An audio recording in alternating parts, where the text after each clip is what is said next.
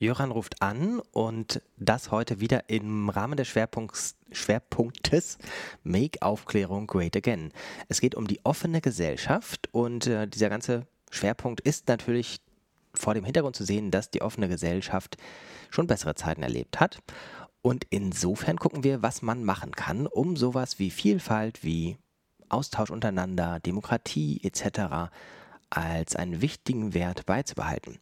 Das macht auch die Initiative Die offene Gesellschaft. Und wir rufen von den verschiedenen Partnern, die es bei dieser Initiative gibt, jemanden an von der Robert Bosch Stiftung, und zwar Judith Völkel. Die Robert Bosch Stiftung gibt nämlich auch Geld für Initiativen, die die offene Gesellschaft befördern. Wie das genau geht, erklärt uns hoffentlich Frau Völkel.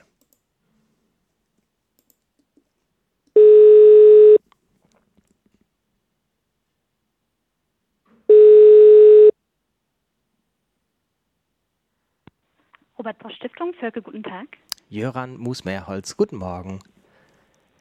Ich habe eine Frage an Sie, Frau Völkel. Warum geben Sie, nicht persönlich, aber als Robert Bosch Stiftung, Geld für Aktionen für eine offene Gesellschaft? Ja, um diese Frage zu beantworten, würde ich gerne kurz auf die Entwicklung des Programms eingehen. Wir lehnen uns nämlich mit unserer Stiftungsförderung an die Initiative Offene Gesellschaft an, die zum einen getragen wird von der Stiftung Futter 2 des Soziologen Harald Welzer, dem Forschungsinstitut Adelphi und auch verschiedenen Multiplikatoren und öffentlichen Fürsprechern.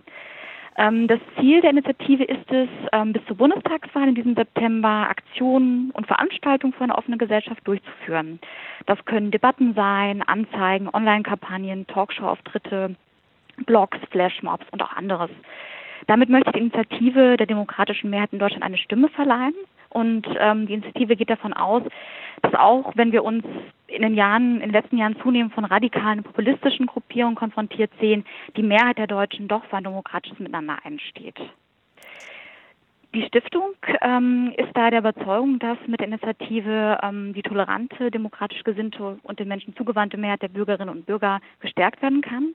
Und es ist da wichtig, dass wir neben den Eliten aus Kultur, aus Bildung, Politik, ähm, die den Kurs, ähm, Diskurs in der Öffentlichkeit stark prägen können, auch kleine Vereine, Nachbarschaften und Gruppen ihre Beiträge für eine offene Gesellschaft leisten.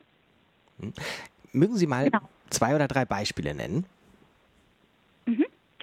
Wir hätten da zum Beispiel in Sachsen in Wurzen ein ähm, Netzwerk für demokratische Kultur, die zusammen mit Schülerinnen und Schülern Plakate gestaltet haben, die sich Vorurteilen, die sich Vorurteilen gegen Rassismus und menschenbezogenlicher Feindlichkeit thematisieren. Ähm, diese Plakate wurden im öffentlichen Raum ausgestellt und sollen somit zur Auseinandersetzung ähm, der eigenen Vorurteilen anregen.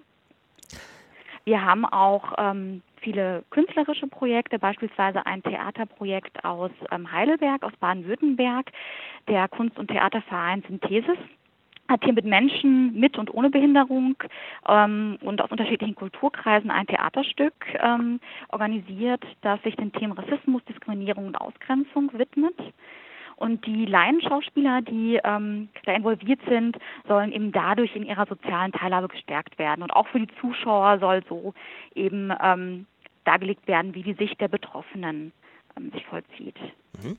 Wenn man sich jetzt dafür als möglicher Veranstalter interessiert, was genau oder wer mhm. genau kann gefördert werden? Mhm.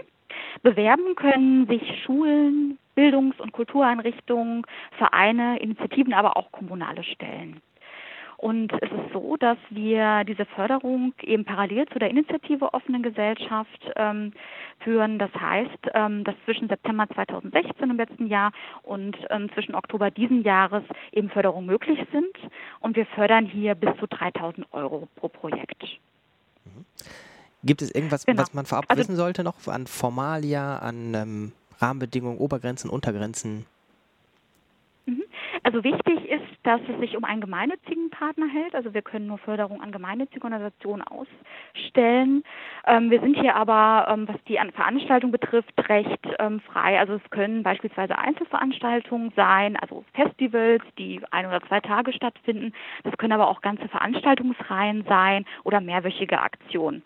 Und wie ich auch schon eben in den Beispielen dargelegt habe, sind wir auch ähm, offen, es können oft kreative Ansätze verwendet werden, um Toleranz ähm, quasi Toleranz, ähm, Vielfalt und ein Wir-Gefühl zu erzeugen, aber auch eben Debatten stattfinden. Sehr schön. Mögen Sie zum Abschluss noch mal ein oder zwei Link-Empfehlungen nennen für Menschen, die sich entweder für die Förderung oder einfach auch für das Programm insgesamt interessieren? Ähm, Informationen zu unserer Stiftungsförderung und auch nochmal den Voraussetzungen ähm, für eine Förderung.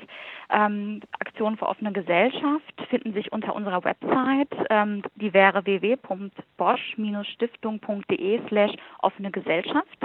Wenn man sich allgemein über die Initiative Offene Gesellschaft informieren möchte, kann man das dann über deren Website tun. Die wäre www.die- offene-gesellschaft.de.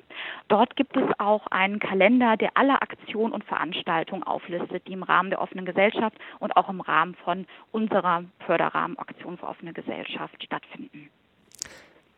Ganz herzlichen Dank. Das verlinken wir unter diesem Beitrag. Frau Völkel, ich wünsche Ihnen alles Gute für Ihre weitere Arbeit und vielleicht hören wir uns bei einer anderen Gelegenheit nochmal. Vielen Dank. Schönen Tag noch. Tschüss. Tschüss.